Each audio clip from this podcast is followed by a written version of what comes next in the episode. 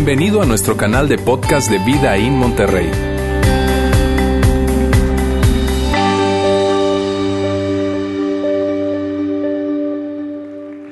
Bien, amigos, estamos en cartas al próximo presidente y esta es la segunda parte de esta serie, una serie que hemos hecho por obvias razones, ¿no? Ya estamos tan solo a una semana de las elecciones, el próximo domingo, primero de julio, ya serán las elecciones acá en nuestro país y eso es pues muy, muy eh, interesante y muy emocionante a la vez.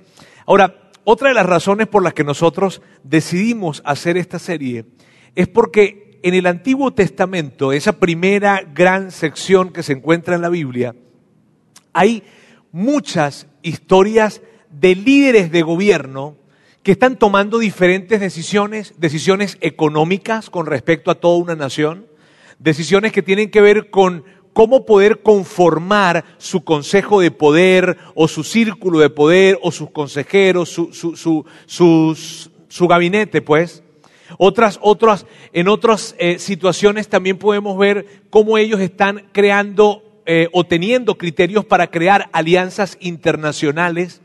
La verdad es que en la Biblia podemos ver en muchísimas partes del Antiguo Testamento cómo toman ese tipo de decisiones y específicamente líderes de gobierno. La semana pasada hablábamos acerca de un rey y veíamos la historia de un rey. El día de hoy vamos a ver la historia de un gobernador y la siguiente semana vamos a ver la historia de un faraón diferentes situaciones, diferentes contextos, pero definitivamente principios que se pueden tomar de allí y que son tan valiosos porque son principios que han estado en la historia de muchas naciones.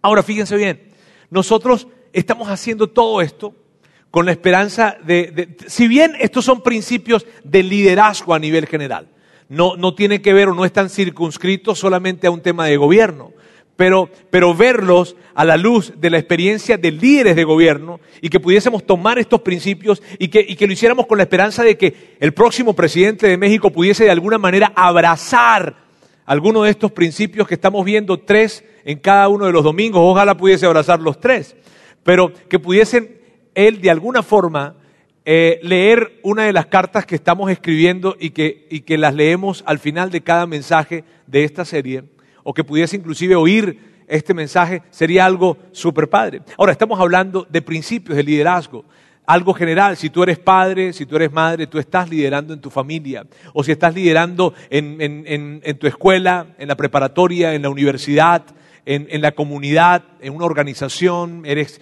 gerente, eres coordinador, eres jefe, eres dueño, en fin, el lugar en donde tú estés, que puedas estar liderando, vamos entonces a hablar de principios de liderazgo. Y mira bien, estos principios son sumamente valiosos porque son extraídos de la Biblia, de esa historia increíble y que si nosotros tomamos estos principios y regimos nuestro liderazgo con este tipo de, valores, de principios, es otra cosa. Así es que vamos a ver esto. En la Biblia hay, mira, la Biblia en términos de, liderazgo está llena de ejemplos de liderazgo. Lo digo como un estudioso de liderazgo y como un estudioso de la Biblia. Así es que estoy seguro que vamos a poder tener un muy, muy buen tiempo. Ahora, antes de, de ver la historia de la cual vamos a hablar el día de hoy, yo quiero decirles de qué se trata el tema de hoy. ¿De qué se trata lo que vamos a hablar el día de hoy? Mira bien, la gran mayoría de nosotros, en algún momento de nuestra vida, hemos tenido que trabajar para alguien a quien no respetábamos. Eh, eh, eh, obedecíamos lo que esa persona nos decía, ¿verdad? Que teníamos que hacer, pero lo, hacíamos por, por la posición que esa persona tenía.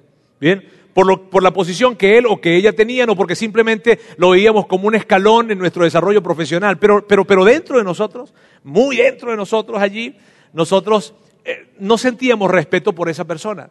Y fíjate bien, una de las principales razones por las cuales eso ha sucedido o eso nos sucedió a nosotros es porque no veíamos congruencia en esa persona. No veíamos congruencia entre lo que decía y lo que hacía. No lo llamábamos de esta manera, pero esto era lo que estaba pasando. Estábamos viendo a un líder que no tenía autoridad moral. No lo decíamos de esa forma, pero cuando estamos hablando de que alguien no tiene congruencia entre lo que dice y lo que hace, de eso se trata. Y mira bien, cuando hablamos en términos de autoridad, cuando hablamos a nivel general en términos de autoridad, estamos hablando que hay una autoridad formal, que es la que viene con el cargo, que es la que viene con el puesto, ¿verdad? De líder, papá, mamá, eh, maestro, coach, eh, eh, gerente, dueño, en fin. Una autoridad formal, pero también hay una autoridad moral. Y esa autoridad moral es la que hace posible que nosotros abramos nuestros brazos a la influencia de esa persona. No la autoridad formal, sino la autoridad moral. Y fíjense bien, para, para desafortunadamente para muchas personas, el primer ejemplo de ausencia de autoridad moral lo vivieron en casa. Porque, porque papá o mamá, papá, eh, pues en la calle, en el trabajo, en el barrio, en la colonia, era alguien muy bien visto. ¿Sabes? En la iglesia se portaba muy bien. Pero en casa no. En casa desvaloraba, en casa eh, hería, en casa dañaba, en casa maltrataba, en casa no estaba. Y eso de alguna manera hizo que hubiese una gran tensión en esas personas, una gran tensión. ¿Por qué? Porque si alguien de repente se acercaba para preguntarle, oye, ¿tú amas a tu papá? Sí, claro, claro que lo amo. Pero si le preguntaban, ¿tú respetas a tu papá? Eh, había algo adentro que iba a complicar la respuesta. Y claro que no ibas a decir no. Claro que no, no, yo no lo respeto, no. Probablemente ibas a decir que sí, pero dentro, dentro, en el fondo, allá muy, muy, muy dentro de ti, no le respetabas. Y eso tiene que ver con autoridad moral. Mira, para todos los líderes, toda persona que quiera desarrollarse en liderazgo, toda persona que quiera crecer en su influencia, necesita liderar desde la autoridad moral, no desde la autoridad formal, sino de la autoridad moral. Esto es algo que deberíamos hacer todos, todos los líderes, y esto es algo que nosotros queremos que nuestros líderes tengan también. Mira, tú y yo queremos que nuestros líderes nos lideren, con autoridad moral. Eso es lo que nosotros realmente queremos. Y fíjate, en la política esto de la autoridad moral se ve así, de esta manera. Se ve en los candidatos que están en sus campañas de gobierno justamente en estos tiempos, ¿verdad? En, los, meses antes, en las semanas antes, llegan con una gran, gran eh, campaña y que llegan con grandes promesas, ¿sabes? Y vamos a hacer esto y vamos a lograrlo esto y esto es lo que yo voy a hacer y ra, ra, ra, ra, ra, en fin. Pero una vez que ganan, luego y terminan sus seis años y están llegando ya al final de su mandato, cuando vemos hacia atrás, en su mandato no hicieron lo que dijeron que iban a hacer. Así se ve. ¿Y qué es lo que pasa? Que la gente empieza a perderle la fe al sistema. Que la gente empieza a perderle la fe a esto, a este ciclo de elecciones. E inclusive personas que ya dicen, sabes que yo no voy a seguir votando. ¿Por qué? Porque han visto tantas veces personas que se han levantado y han prometido y han prometido y han prometido, pero al final de su, eso lo prometieron antes, obviamente, pero al final de su mandato llega y no cumplieron. No cumplieron con lo que dijeron. ¿Y sabes qué es eso? Eso es autoridad moral, carencia de autoridad moral. Así es que si hay algo que tú y yo quisiéramos decirle al próximo presidente de México es esto, presidente, presidente, a usted se le entregó el dominio, el liderazgo, el poder de esta nación durante los próximos seis años. Por favor, cumpla lo que dijo. Así yo no haya votado por usted. Así yo no haya estado de acuerdo con lo que usted dijo, pero cúmplalo. Porque queremos respetarle. Y uno respeta a alguien que hace lo que promete. ¿Sabes? Cuando hay alguien, puede que tú no estés de acuerdo con alguien en algo, pero cuando tú ves a alguien que hace lo que promete, tú abres tus brazos para aceptar la influencia de esa persona. Lo contrario también sucede.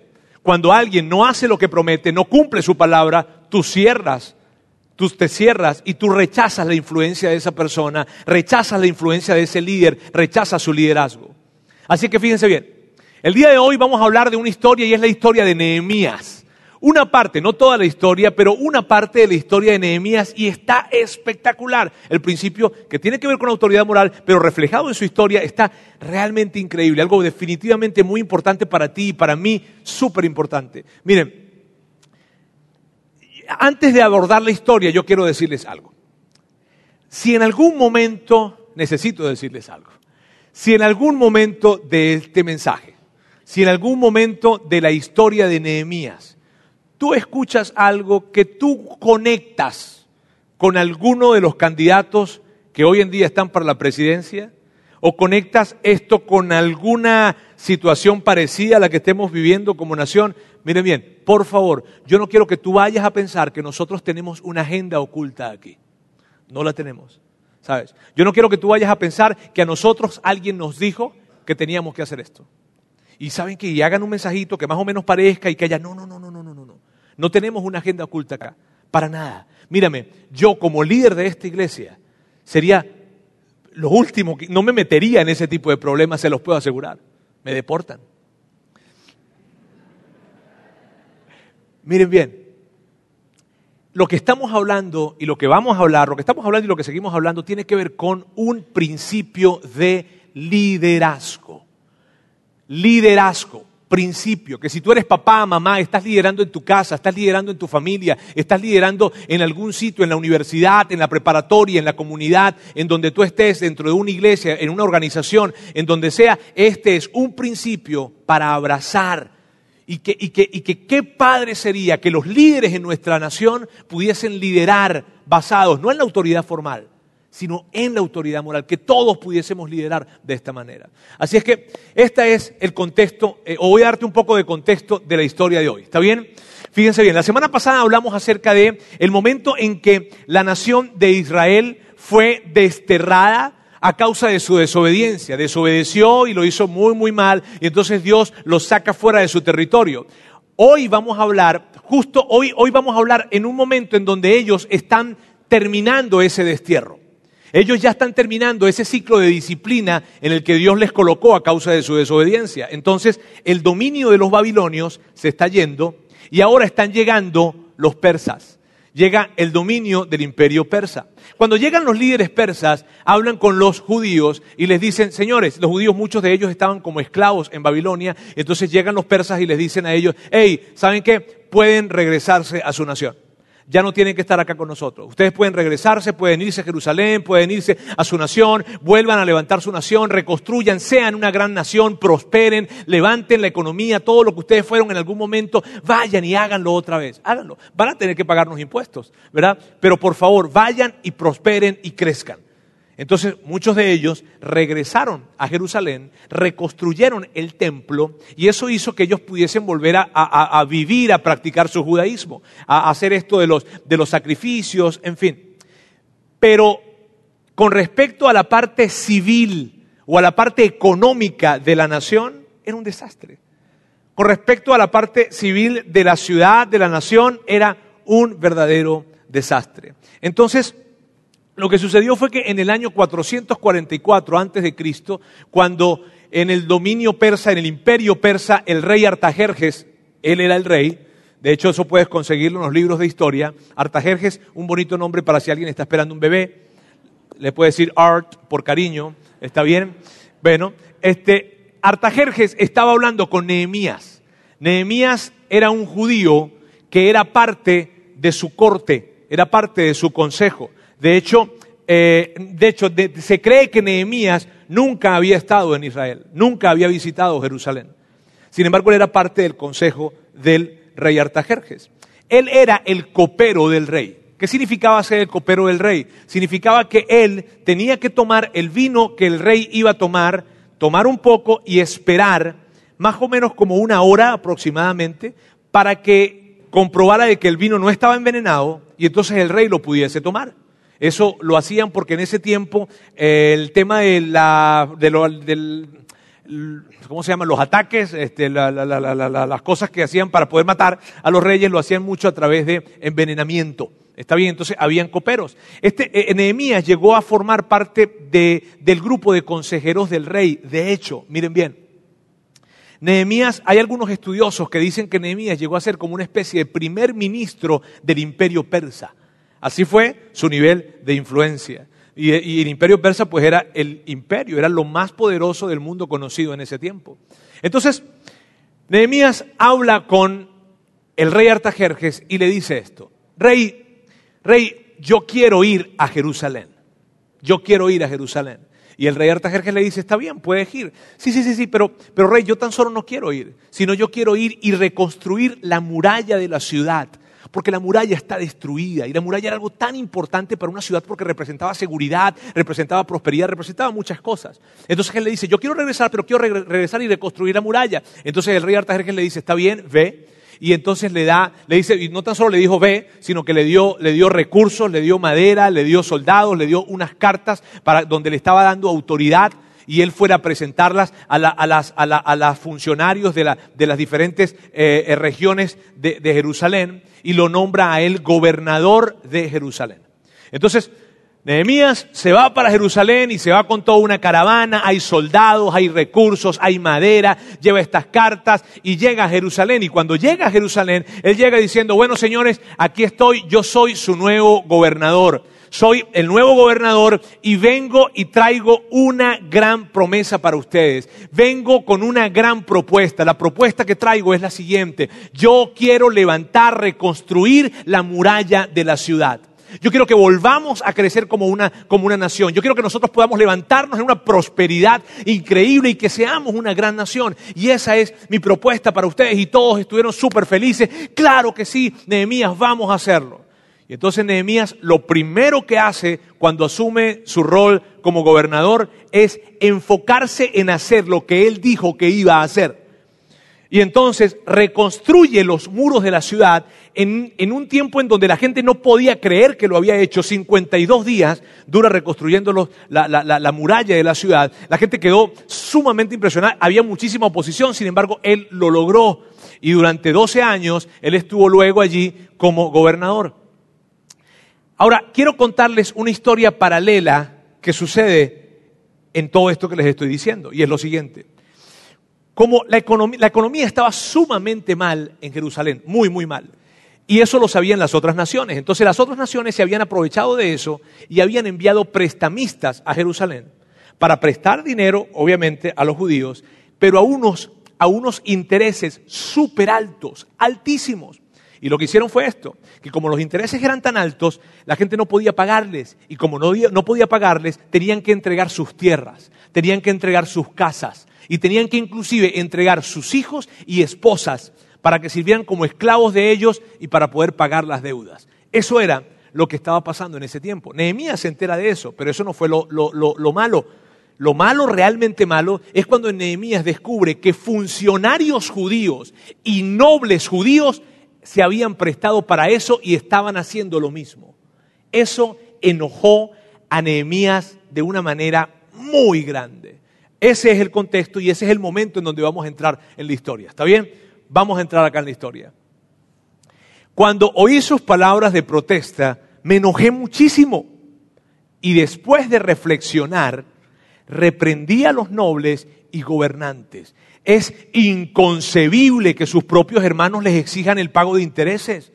Y lo que Nehemías estaba diciendo era esto, mira, eh, eh, eh, ok, ok, que haya gente que no sea judía y que haya venido a nosotros a querer dañarnos y a querer aprovecharse de nosotros. Eso está bien, pero que nosotros mismos estemos haciéndolo. Oye, vale, que nosotros mismos estemos robándonos, que nosotros mismos estemos cobrándonos unos intereses sumamente altos y aprovechándonos de la situación del pueblo, eso no está bien. Eso no está bien. Que los funcionarios y nobles judíos se estén enriqueciendo a costa del mismo pueblo judío, no vale, claro que no. Y Nehemías estaba enojadísimo. Luego continúa y dice, convoqué además una gran asamblea contra ellos y allí les recriminé.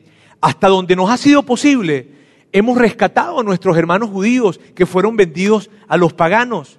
Mírame, esto era, lo, que, lo que estaba pasando. Cuando Nehemías llegó a Jerusalén y él se dio cuenta de toda la crisis económica que existía, él con sus propias riquezas y las que había traído el imperio persa, pagó la deuda de los judíos. Pagó las deudas que ellos tenían recuperando sus tierras y recuperando sus familiares. Eso lo había hecho Nehemías, con su propio dinero. Imagínate, él había hecho eso. Entonces, él les está diciendo eso. Recuerden, nosotros hicimos eso. Y esto es lo que sigue. ¿Y ahora son ustedes quienes venden a sus hermanos? Después de que nosotros los hemos rescatado. Todos se quedaron callados, pues no sabían qué responder. Imagínate, Nehemías está diciendo, yo gasté mi propio dinero para rescatar a los judíos cuando llegué porque estaban totalmente endeudados. ¿Y ahora qué? ustedes los volvieron a colocar en la misma situación y ustedes están esclavizando a, a nuestra propia gente. Oye, vale, eso no está bien. ¿Qué quieren? ¿Que pague dos veces? No. Nehemías estaba enojadísimo, diciendo, no puede ser, vale, no puede ser que hagan eso. No puede ser que nosotros los rescatamos y ahora ustedes, mismos judíos, los vuelven a, a- esclavizar y abusar de ellos a causa de los intereses que les están cobrando.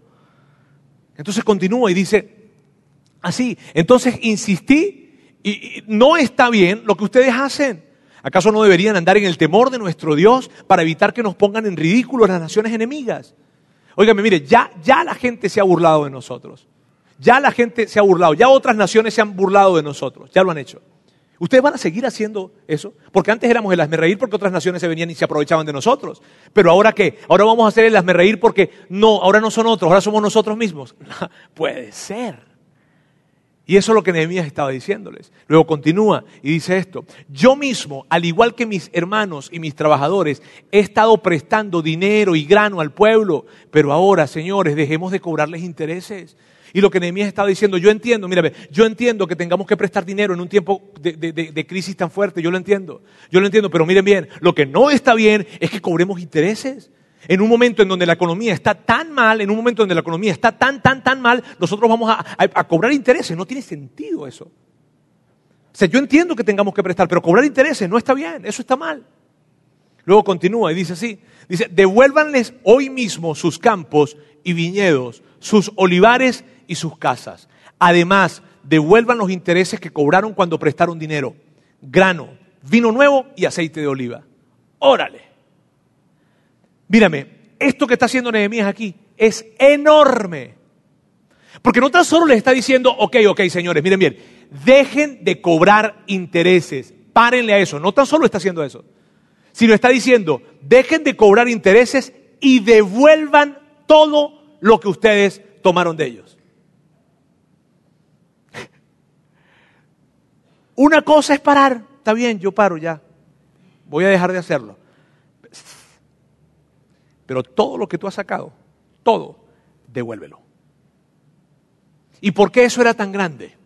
Porque eso representaba que ellos tenían que ajustar sus estilos de vida. Ellos tenían que, mírame, ellos tenían algo y cuando empezó todo este asunto de la economía y la crisis, empezaron a prestar dinero, empezaron a prestar algo de aceites, de, de- de grano para que la gente cosechara y a cambio, como la gente no podía pagarle, los intereses eran altísimos, se quedaban con sus casas, con sus viñedos y con todo. Entonces, ellos tenían tiempo viviendo así. Y lo que Nehemías les estaba diciendo, mire, ustedes van a devolverlo. O sea, que ellos tenían que llegar a sus casas y decirle a sus esposas, mi amor, ¿te acuerdas de ese viñedo que te gusta tanto? Sí, mi amor, tenemos que regresarlo. mi amor, la bolsa que me pediste que querías comprar porque ya esta tiene un mes y ya está muy vieja, este, no se va a poder comprar. Mi amor, mi amor, eh, eh, eh, tú sabes, la palapita, el asador que, que- que queríamos hacer, ¿te acuerdas, alberquita? De hecho, hay que regresar los bloques que tenemos ya ahí colocados que empezamos a, a construir. Mi amor, mi amor, la academia de los niños, vamos a tener que sacarlo de las academias. Mi amor, mi amor, la camioneta que te regalé, hay que regresarla.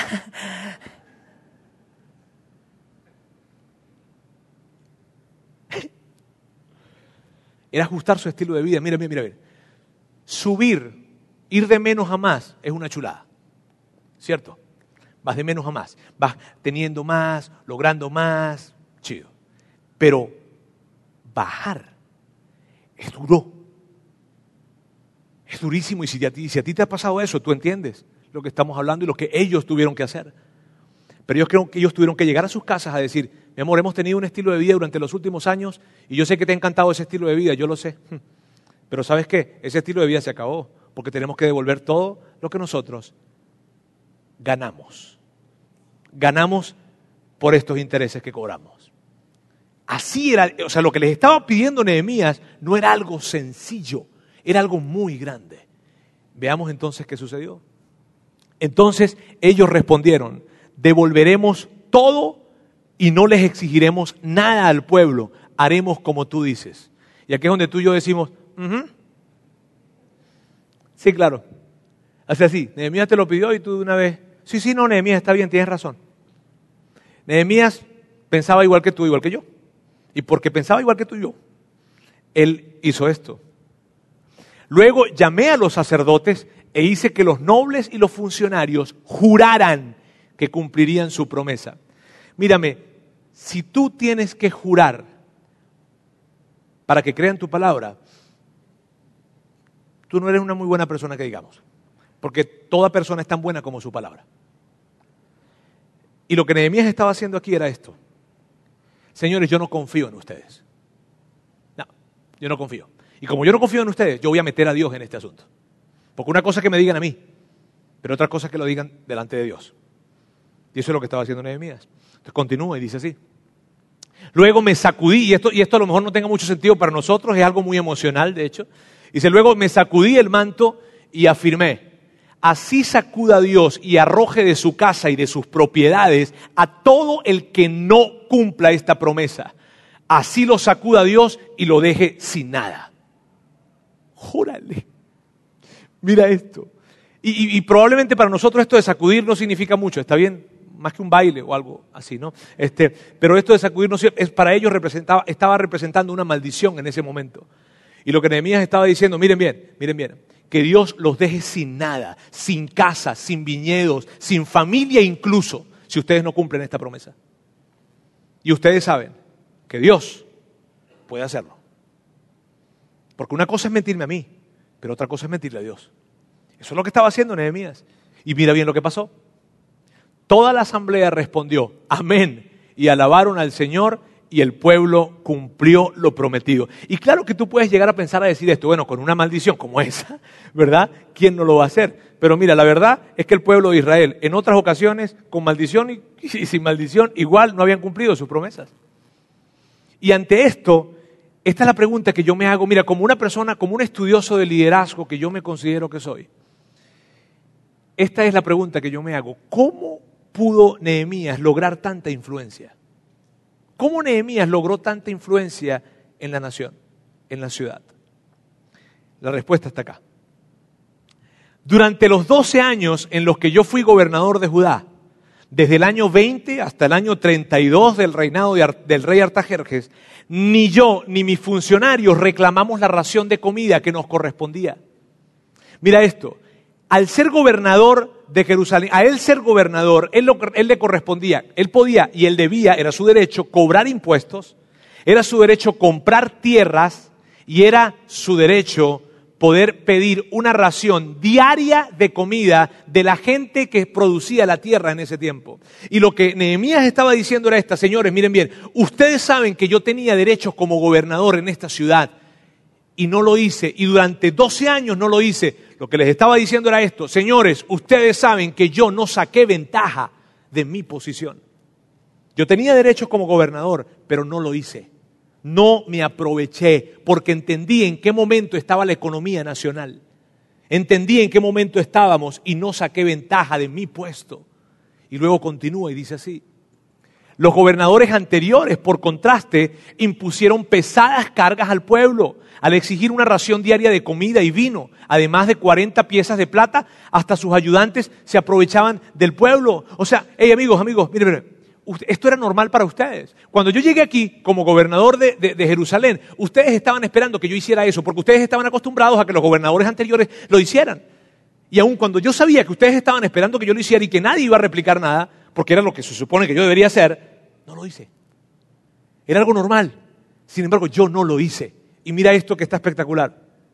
Sin embargo, como yo temía a Dios, no actué de esa manera. O sea, yo no lo hice porque yo, no, porque, porque yo tenía temor de lo que ustedes fueran a decir, porque yo tenía temor que el día de mañana llegara un auditor o un contralor. No, yo no lo hice porque lo que yo me propuse hacer fue presentarme delante de Dios y comprometerme a hacer lo que fuera lo mejor delante de Él. Por esa razón, no porque les temiera a ustedes. Y luego él continúa y dice así. Al contrario, tanto yo como mis criados trabajamos en la reconstrucción de la muralla y no compramos ningún terreno. Y esto está increíble. Increíble. ¿Sabes por qué? Porque esta fue la promesa de su campaña. Cuando Nehemías llegó, la promesa de su campaña fue esta. Señores, vamos a reconstruir la muralla de la ciudad que es diferente a señores, vamos a construir un muro. ¿No entendieron? Pues bueno. Pero la promesa, la promesa fue esta, la promesa de él cuando llega es esta, señores, vamos a reconstruir la muralla. Esa fue su promesa. Y él mismo se subió las manguitas, se las arremangó y él se metió con el pueblo a reconstruir la muralla. Y aquí hay algo muy importante que no podemos perder de vista. No compramos ningún terreno. Porque él como gobernador podía comprar terrenos. ¿Y sabes qué era lo lógico que hiciera esto? Él sabía que esos terrenos valían muy poco. Porque la muralla no estaba. Él sabía que en ese momento los terrenos valían muy, muy, muy poco. Él sabía que la gente estaba necesitando dinero. Él pudo haber comprado las tierras que quisiera porque dijo, no, nada, cuando levante el muro, estos terrenos, papá, van a valer 100 veces más de lo que los compré. Y él no lo hizo, ni dejó a su gente que lo hiciera.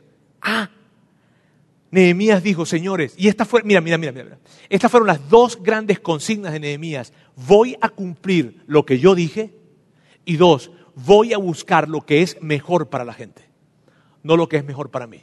Porque mejor para mí era comprar esos terrenos, levantar la muralla, se, revaloriza la tierra y venderlos dentro de 10, 15 años. Y no lo hizo. Pude hacerlo y le dije a mi gente que no lo hiciera. Ah, dime si ese no es un líder de una nación que tú quieres tener. Y luego continúa y dice así, no pedí nada, aunque con frecuencia daba de comer a 150 funcionarios judíos en mi mesa, sin contar a todos los visitantes de otras tierras.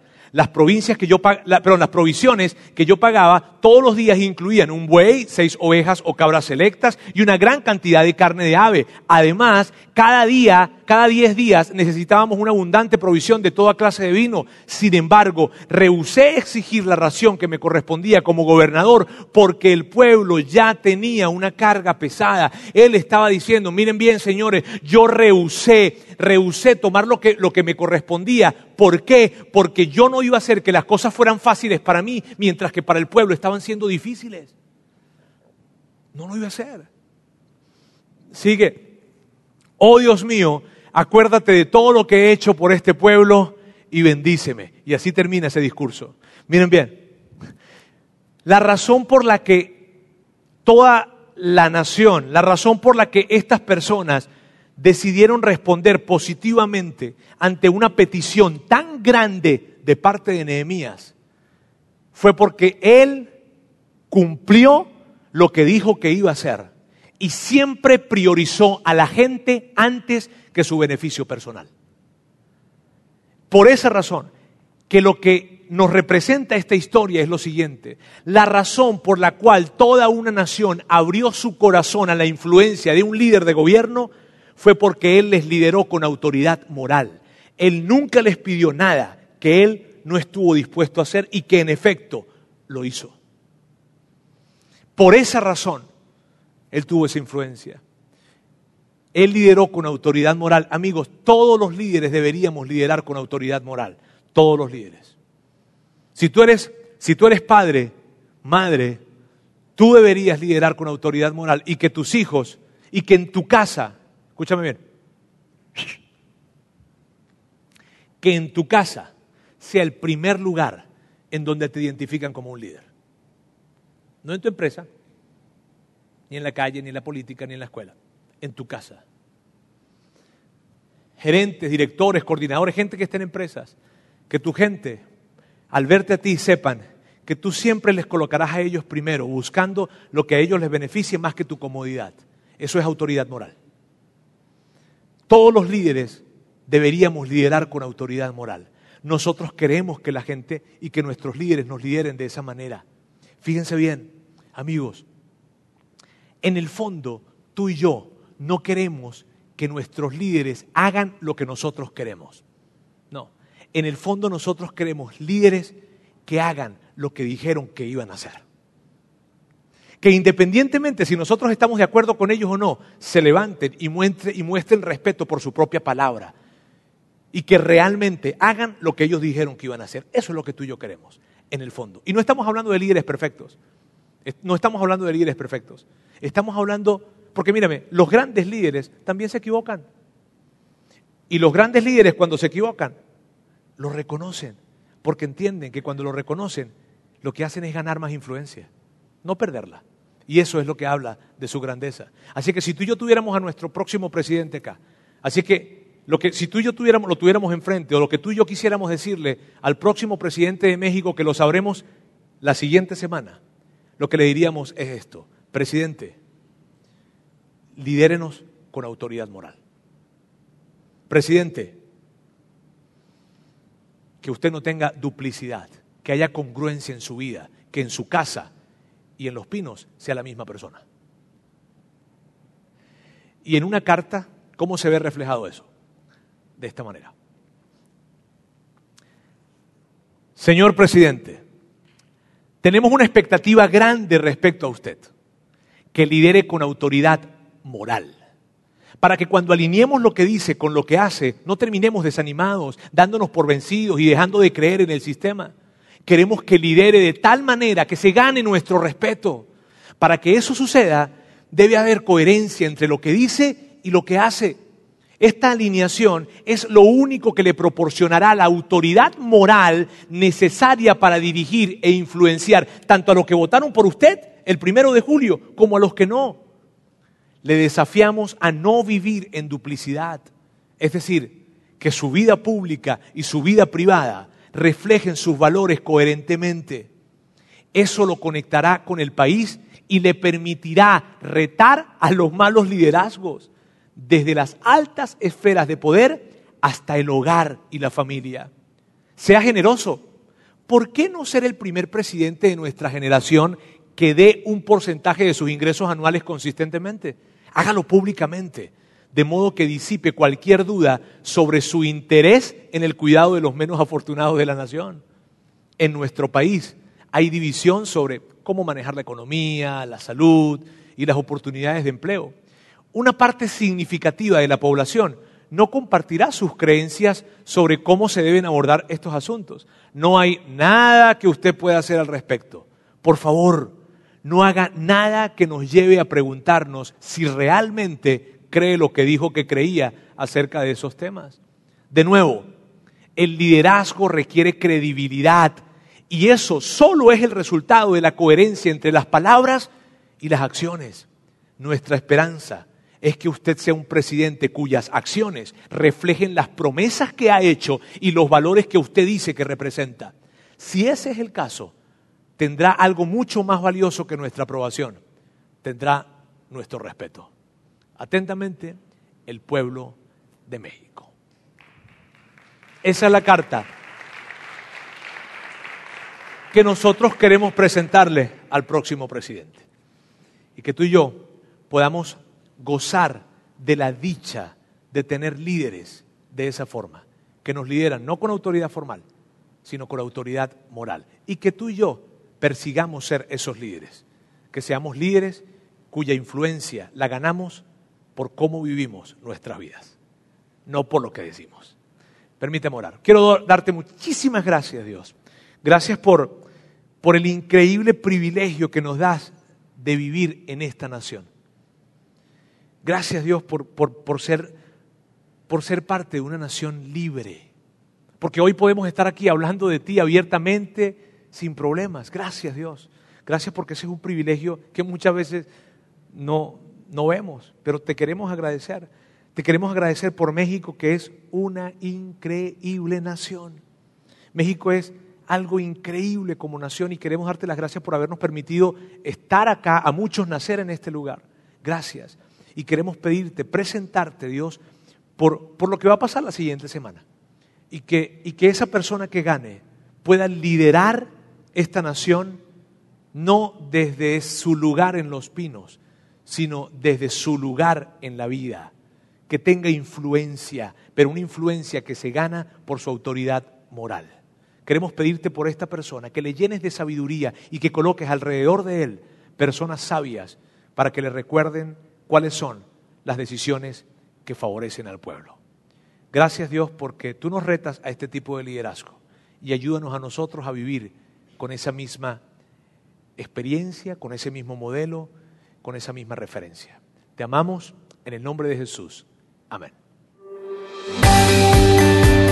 Gracias por haber escuchado este podcast de Vida en Monterrey. Si deseas escuchar estos mensajes en vivo, te invitamos a que nos acompañes todos los domingos a nuestro auditorio. Para más información sobre nuestra ubicación y horarios, entra a vidainmty.org o síguenos en nuestras redes sociales como Facebook, Twitter e Instagram. Nos vemos la próxima semana.